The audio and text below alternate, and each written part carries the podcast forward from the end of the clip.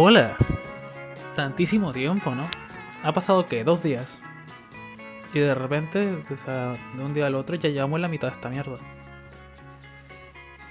Yo qué sé, la, co- la cosa avanza rápido, ¿no? El mundo avanza rápido, el universo, todo en general avanza a una velocidad inquietante, ¿no?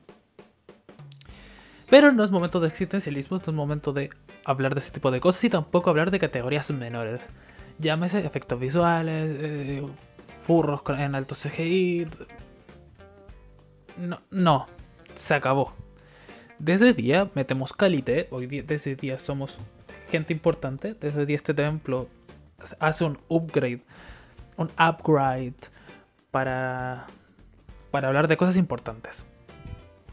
¿Qué son las cosas importantes? Lo que pasa en, en Medio Oriente, lo que, los casos de- de- del auge del fascismo. No, no, no, no, hoy, hoy no es el día. No será nunca el día. Lo dudo. Pero hoy. Hoy. Hablamos de guiones. Y todos ustedes me dirán: ¿Qué mierda me importa un guion? Es la base. Aquí, esta es la maqueta.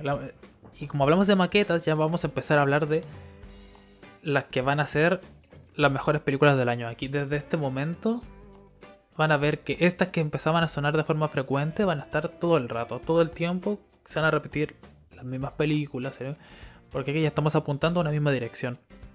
Las más candidateables a mejor película del año.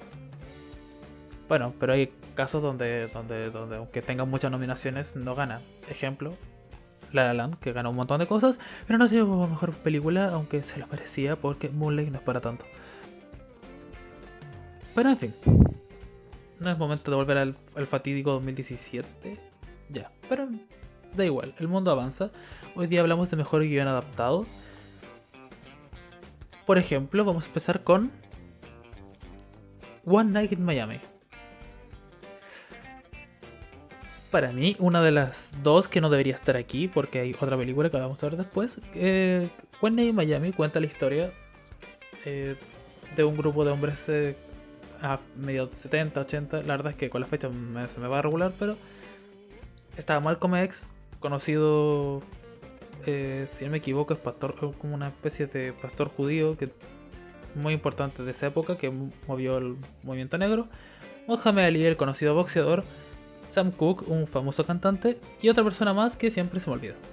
Estas cuatro personas pasan alrededor de una hora y media hablando de sus cosas y de sus temas, comparando puntos de opinión, radicalizaciones, bla bla. Cómo va a empezar a surgir el movimiento de las Black Panthers, cómo, cuál es la posición de, distintos personajes frente a una, una misma temática. Y esta película, la verdad es que pudo ser mejor. Uno cuando ve esta clásica película de personajes que hablan en una habitación hora y media, la verdad es que el trabajo suele ser interiorizar a los personajes para que sean sumamente tridimensionales. En otras películas no es tan importante, películas de acción, películas de, de aventuras, películas... Todo este...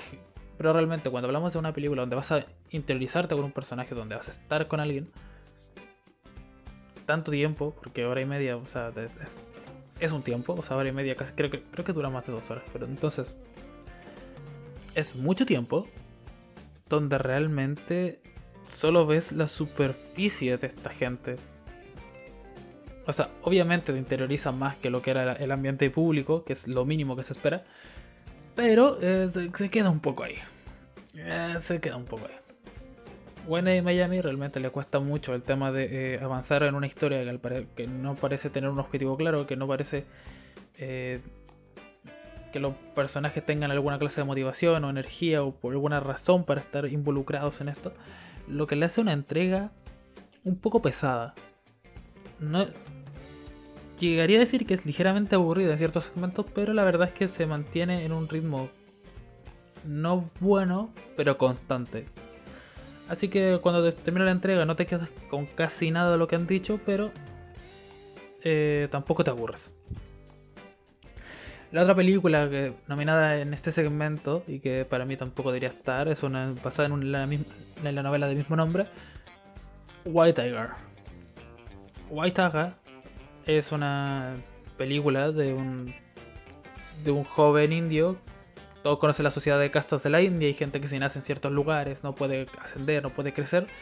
Pero si tienes la mentalidad de tiburón y estás dispuesto a matar a todo el mundo que encuentres por delante, pues tal vez sí logran.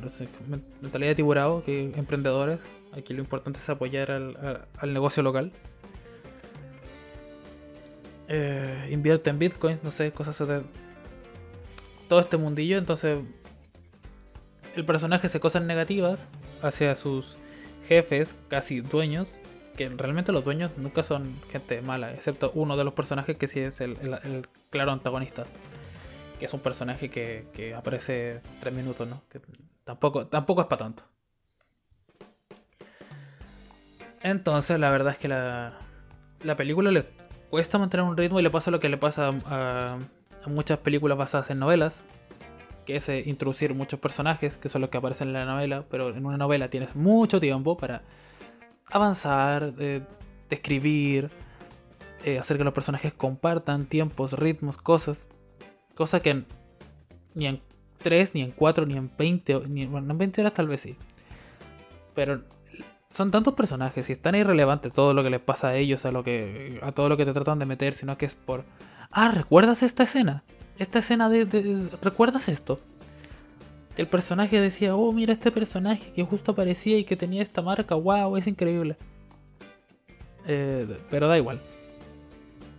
La trama es predecible, es bastante sosa, es bastante...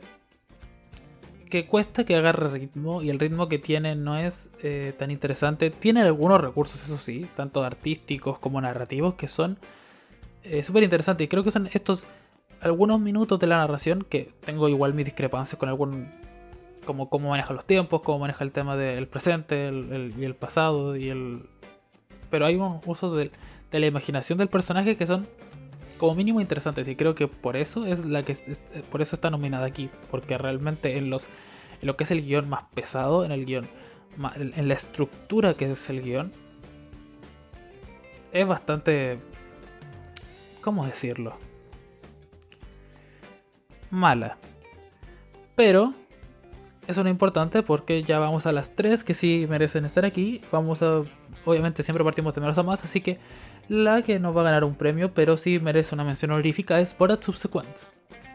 El falso documental, secuela de la, del original Borat, cuenta la historia de nuestro segundo mejor periodista de, Kazajistán que le han pedido, le ha pedido el gobierno que por favor eh, le regale su hija a, un conocido pederasta multimillonario de Estados Unidos para que eh, este eh, entregue un poco de dinero a la, empobrecida nación de Kazajistán.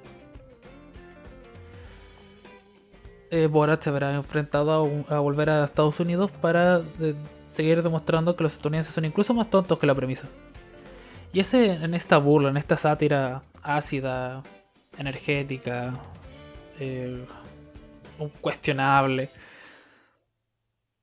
que, la, que la hace realmente divertida y que la hace entretenida y que obviamente uno lo dice así, suena como que algo que está bastante mal y que no se debería hablar de esto, pero parte de la gracia es que un personaje así, un personaje que es reconocible por ser un pederasta, es reconocible por hacer esto, esté libre. Y no solo eso, sino que sea influyente en la Casa Blanca y son cosas que se mencionan en este, en este falso documental, en esta, falsa, en, esta película de... Donde todo, bueno, todo parece muy real y a la vez muy falso, ¿no? Y esa es la broma que siempre va a tener, que Borat va a, va a hacer algo tremendamente ridículo dentro de su, comillas, inocencia o en su, o en su idiotez. Y el personaje estadounidense va a creer que, está bien, que es lo normal. Y que va... Y van a darse situaciones tremendamente ridículas, demostrando que la sociedad estadounidense es tan estúpida como la vemos todo el resto del mundo. Estados Unidos aún le cuesta darse cuenta de que esto sigue siendo una, sátira frente a ellos, pero lo manejan bastante bien y están ahí. Otra película que está aquí, ya hablamos de la posible ganadora dentro de mejor guion, es Nomadland. Tengo mis ciertos reparos con Nomadland. Personalmente no creo que sea tan buena, pero hay que seguir que decir que su guion está tremendamente bien construido. Nomadland te hace ver la vida de Fern, una nómade, una persona que no es nómade solo porque quiera, sino porque realmente en su trabajo no alcanza el dinero para mantener una renta, para pagar una casa. Entonces ya vive en un remolque y, no, y se va a hacer un viaje, ¿no? Y ese. Este. Personalmente, creo que hay una película que se llama Viaje Salvaje de the Wild, en lo salvaje.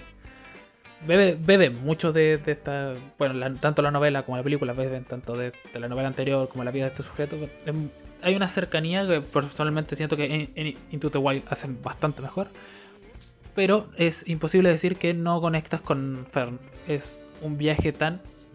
Es un viaje lento hay que ir con una disposición especial porque en este viaje que va a ser tremendamente íntimo, introspectivo, que tiene que no es solo conocerla a ella, es ver el mundo en el que la rodea, es detenerse a ver el ambiente, a ver a, a ver a los animales, a ver lo imponente de los paisajes, verla a ella, ver cómo piensa, ver cómo actúa, cómo piensa la gente que la rodea. Es este, este clima tan calmo, tan reflexivo, no es una si van esperando aquí algo con plot twist y que de repente van a explotar todos los camiones y va a salir un, general nazi a decirle que debe volver al mundo, no. Esto es.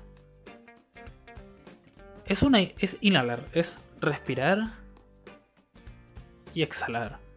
No hay un plot twist, no hay un cambio, no hay una. No hay una. una fuerza energética imparable. Nomadland está aquí a a decirte que lo mires con calma y que te relajes. Evidentemente no es un personaje que la pase totalmente bien, la vida de los nómades no es fácil, pero está sucediendo, ¿no? Está funciona de, de, esta manera para que tú lo concibas y lo sientas muy muy puro todo. Y la que no va a ganar, pero se lo merece y que igual no descarto que gane, es The Father. Personalmente una de mis favoritas del año, con la actuación de Anthony Hopkins, que cuenta la historia de un señor mayor que tiene Alzheimer y que desde su punto de vista tú notas como espectador y te mete en este ambiente de que las cosas cambian y tú no sabes cómo controlarlo. Es esta falta de control, esta falta de agarre que se ve reflejada en, en que las cosas cambian de lugar, en que las personas cambian, cambian sus caras, cambian sus formas, cambian su apariencia. Es todo tan frenético, tan tan desconcertante y entiendes lo que pasa a este protagonista que no sabe qué sucede. No sabe dónde está su reloj, no sabe por qué tiene un tenedor en el bolsillo, no sabe quién es la mujer que lo atiende.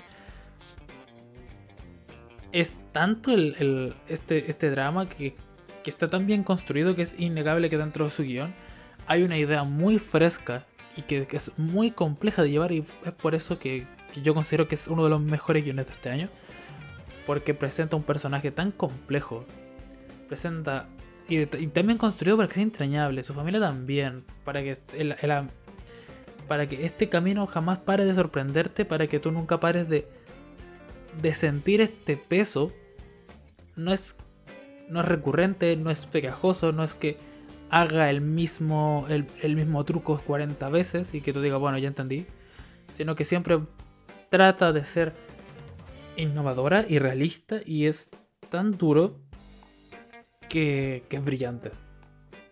Y es por eso que creo que debería ganar mejor guion, aunque de nuevo posiblemente gane Nomadland. Y nos sorprendería que ganara Borat Subsequent, porque ya se llevó varios premios y lo demás. En mejor guion original ya tenemos varios cambios. Aquí ya evidentemente no hay películas que se repitan porque uno... En fin.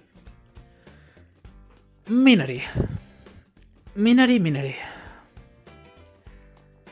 No, no, no, soy fan de Minari, la verdad. Minari es una película de 24 que cuenta la historia de unos jóvenes, una pareja coreana, que va a revisar eh, anos de pollo con su con la abuela del, del con la madre del papá, del esposo y sus dos hijos.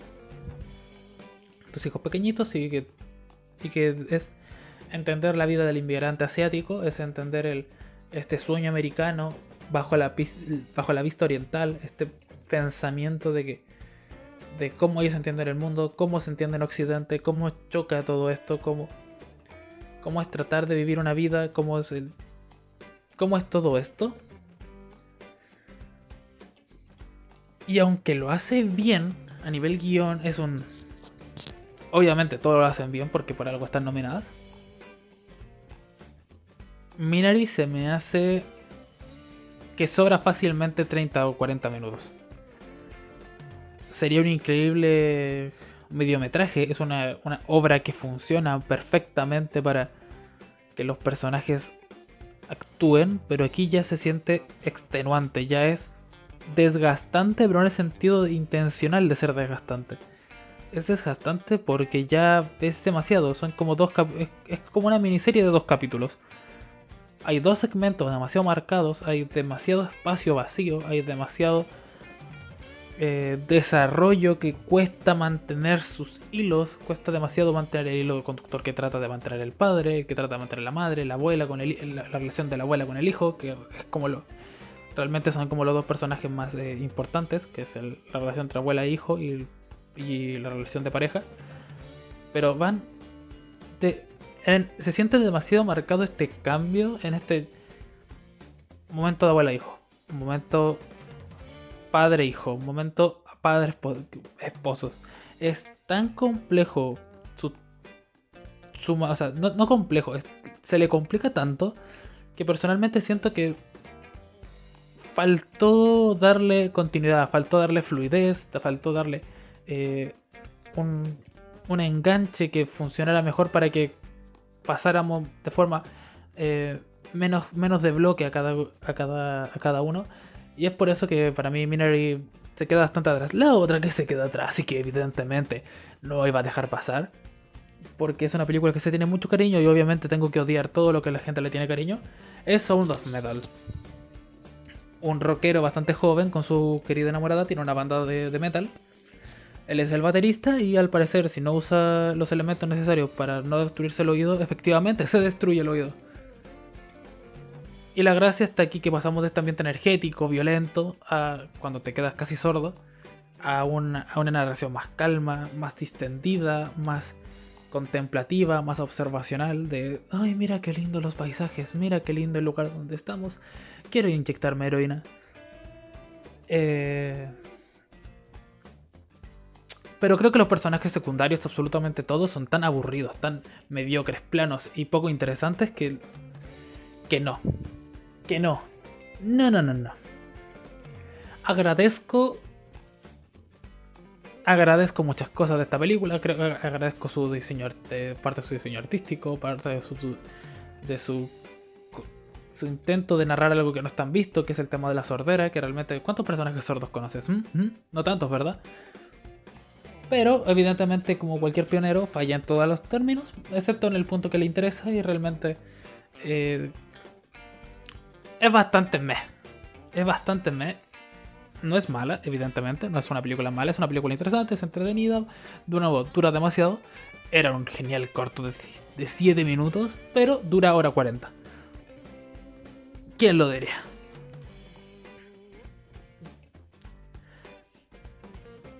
Judas ante Black Messias. Eh, Judas y el Mesías Negro cuenta la historia de los Black Panthers de de cómo se le infiltra a alguien. Oh, ¿eso es un spoiler? No, lo dice en el título, imbécil, Judas. Y el Mesías negro, adivina el resto. Eh, las actuaciones son increíbles, la de todos. Y el guion, la verdad es que funciona bastante, pero creo que están. El guion no se, no, no se luciría sin las actuaciones que tiene. Las actuaciones que tienen se deben mucho a su, a su guion el arte apoya mucho el guion, a, la narrativa, pero creo que ninguno de estos elementos brilla por separado. No es como ciertas películas que se nota que fue el cast el que, el que salvó el guion, o el guion que salvó el reparto, o el arte que salvó a toda la película en general. En este se siente que son. Están bien todas, pero no reluce ninguna. Y personalmente siento que el guion funciona súper bien, pero es, un guion conocido, es un guion clásico, es un guion eh, que da los giros esperables, da, los momentos necesarios, pero que tampoco arriesga demasiado, tampoco es eh, innovador, no es, no es algo como presentan las otras categorías, no es una historia porque aquí cuando hablamos de mejor guion original, es importante recalcar que es original y que aquí parte de lo importante es la creación y la narración de su historia. Porque en la otra no tienes que, crear nada, no tienes, la historia está resuelta y es cómo la adaptas. Aquí en cómo la creas eh, está muy bien, es una de las películas también una de mis preferidas, pero siento que en su guion quedan cosas que contar, quedan cosas que mostrar. Y es este tintero que se nota que les... Es una película que no es corta, pero que sí les faltaron cosas y no, y, no tengo claro si es por este tema de centrarse demasiado en su tema. Y que al final tampoco es tan relevante, porque al final el tema este del Judas, aunque tiene esto, se siente relevante, no se siente tan relevante como todo lo demás que nos están mostrando de fondo. Creo que tal vez faltó incluso centrarse más para no dejar estas puertas abiertas que son más interesantes antes que antes que de, antes que tratar de explorarlo todo. Así que faltaron cositas, ¿no? Faltaron faltó mucho, mucho, mucho, bastante. Ahora sí, las dos importantes. The Trial of Chicago 7, o El Juicio de los Siete de Chicago, es tremenda película. Es tremenda película y si algo que tiene perfecto es su guion. Pero es idóneo. Logra generar personajes que son muy distintos, muy complejos, muy desarrollados, que ven... todos esos personajes ven de forma distinta al mundo actúan de forma distinta, se logran compenetrar, logran generar química, todo eso se, se plantea, se desarrolla, crece, genera los plot twists necesarios, genera el ambiente, genera los villanos que se sienten realistas, no son estúpidos, no son, están muy bien fundamentados, son desagradables, generan ese ese ese ardor, genera ese genera la tensión que necesita el guion Así que realmente no me sorprendería si ganara, sería muy fan. Y es posible que gane. Para mí, entre Judas Black Messiah y el trío de los siete, o la siguiente, son las que se van a pelear bastante esto de, forma bastante pareja. Y la otra, que me gustaría bastante que ganara por lo. por lo arriesgado que es contar esto. Es Promising Young Woman. O Hermosa Venganza. No sé, aquí en Latinoamérica se ponen nombres raros. Yo qué sé. La promesa de una mujer joven. Hermosa venganza. La Beauty Revenge. The Beauty Vendetta. Eh, eh, eh. Para mí, no es el mejor guion. No es la mejor construcción. No es el mejor personaje. No es el mejor desarrollo pero su última media hora es una caída de, dados tan perfecta. Es este tirar el dominó y que se arme la figura. Es, es la última pieza del rompecabezas. Es tan fluido, es tan, tan dinámico, es tan entrañable, es tan potente, es tan fuerte. Es que, que amiga te lo mereces todo. No me extrañaría que ganaras. Ya se me ganó el mejor guion para, para los BAFTA, ganó el mejor para eh, los Golden Globes. Mejor, o sea, mejor guion para Golden Globes, para el BAFTA, para, el, para los guionistas americanos. Y no, no es el. No es la sorpresa, es la posible ganadora. Y me agrada bastante porque eh, su su entendimiento del mundo para poder contar su historia, que no voy a, definir cuál es, porque spoilers, y porque quiero que vivan, la experiencia, ¿no? Es vivir el momento. Y en este vivir el momento quiero que... Sí, no lean sinopsis, métanse, vivan el, vivan el, vivan este, este viaje. Y creo que realmente es muy interesante lo que hacen. Muy, muy interesante porque es muy innovador y porque es muy nuevo. Pero bueno, última categoría de hoy, porque esto ya se debe estar alargando demasiado. Best Direction o Mejor Dirección. Aquí hay una sorpresa, que, que ya hablaremos después. Obviamente aquí está Minori, que realmente su dirección en general es sumamente buena. sabe cómo enfocar a sus personajes, sabe cómo manejarlos, sabe cómo guiarlos en la pantalla. El director, que es un director también es, o sea, es un director, es nacido en Estados Unidos, pero tiene los ojos rasgados, así que dice que es un director oriental. Bueno. Bueno. Eh, Minari entiende perfectamente cómo aunque tenga un guion no tan fuerte, sabe cómo manejar a sus personajes, sabe cómo presentarlos en pantalla, sabe cómo hacer que se relacionen para que la película funcione perfectamente. Por eso es una de las eh, grandes películas de este año, aunque a mí, de nuevo, no me pareció tanto. Mank. Mank es de nuevo, viene aquí de nuevo a decir, mira, yo estoy concursando porque lo hago bastante bien, pero la verdad es que no voy a ganar nada. Y, bajo esa premisa no va a ganar nada. Pero realmente su guion, o sea, su dirección, bro, le estás copiando Ciudadano Kane y te sale perfecto. Y de hecho te, queda, te queda increíble. o sea, no, no queda en esa circunstancia. Lograr que a través de tu dirección, a través de, de, de replicar paso por paso una dirección y que a la vez no se siente un plagio descarado, es maravilloso. Es maravilloso. ¿Logrará eso hacer que remonte la película y se vuelva la ganadora este año? No. Pero sí está muy bonita. Promising Young Woman. Ya lo dije, no tiene la mejor dirección, no tiene el mejor guion. Ojalá, para mí, es una de las que no debería ganar a mejor dirección, pero eh, si hay un tema de del, del conteo, de, o sea, de, contar el ritmo, de es bastante cuadrada en el sentido de que se, se apega bastante a, los modelos clásicos y por eso siento que no debería ganar mejor dirección. Pero obviamente presenta cosas interesantes, presenta eh, un diseño, una mentalidad muy, muy nueva, muy diferente y, a pesar de que se apega en lo técnico a lo clásico, tiene una mirada muy fresca y creo que por eso tal vez incluso gane.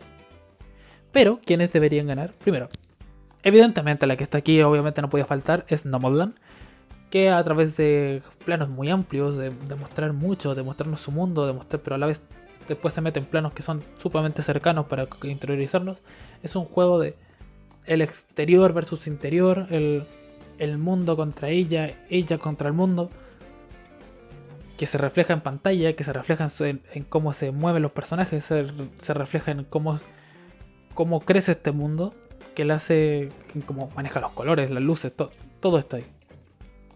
En su auténtica luz natural de que tanto se habla. Y por eso es probablemente la que gane No Nomadan de nuevo y que se lleve otro premio. No es una sorpresa, pero para mí una que sería una, linda sorpresa y que me gustaría bastante. Y que no sería raro que se la ganara es Another Round. O Drac. Una película... A ver.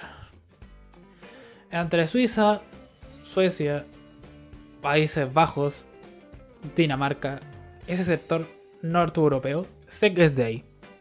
¿Qué parte de ahí? No tengo ni idea. Lo siento.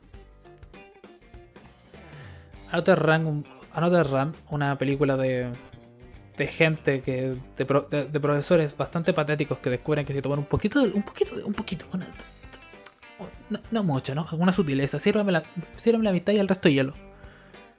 Eh, descubre que tal vez igual el alcohol no era tan buena idea. Funciona bastante en el inicio y obviamente pasa lo que pasa. Lo que agrada esta dirección es el tema de saber mostrar los personajes para que no sean sumamente patéticos, para que no sea... Es el perfecto balance. Y es en este perfecto balance entre decir, el alcohol realmente no es tan malo, el tema son los niveles, es la moderación, no es mortificar al alcohol, no es mortificar a las personas, no es alabar a ninguna de estas dos, es buscar el equilibrio. Y en eso, buscar el equilibrio tanto en tanto en su guion, tanto en su en su, fotografía, en su imagen, en sus actuaciones, que, le hace, que obviamente todo esto es movido por un director que sabía lo que estaba buscando lograr y que lo logra. Es perfecto, es maravilloso y que, no se la va, no la va a premiar nadie. Bueno, tal vez sea la mejor película, la verdad, pero bueno. Que es una gran película, ¿no? Que, se, se, se le ve muy fresca. Y ya está. Other una gran película, se la recomiendo a todos, es una película, pero, muah, muah, belleza de película. Y ahí está, mejor guion, mejor guiones, mejor dirección y ya, ya vamos, acabando. Bastante bien, ¿no? Bastante, bastante bien. Lo he encontrado bastante fresco. Ha quedado linda tarde, ¿no? Eh, lamento que no sea tan divertido, no sea tan emocionante en esta película. Es que me estoy muriendo ya. Mucho trabajo, muchas cosas, ya, ya, ya, ya, no hay tiempo para, para, hacer, ya no hay tiempo para el humor. Solo hay tiempo para hacer oscuro y medirse en 3-4.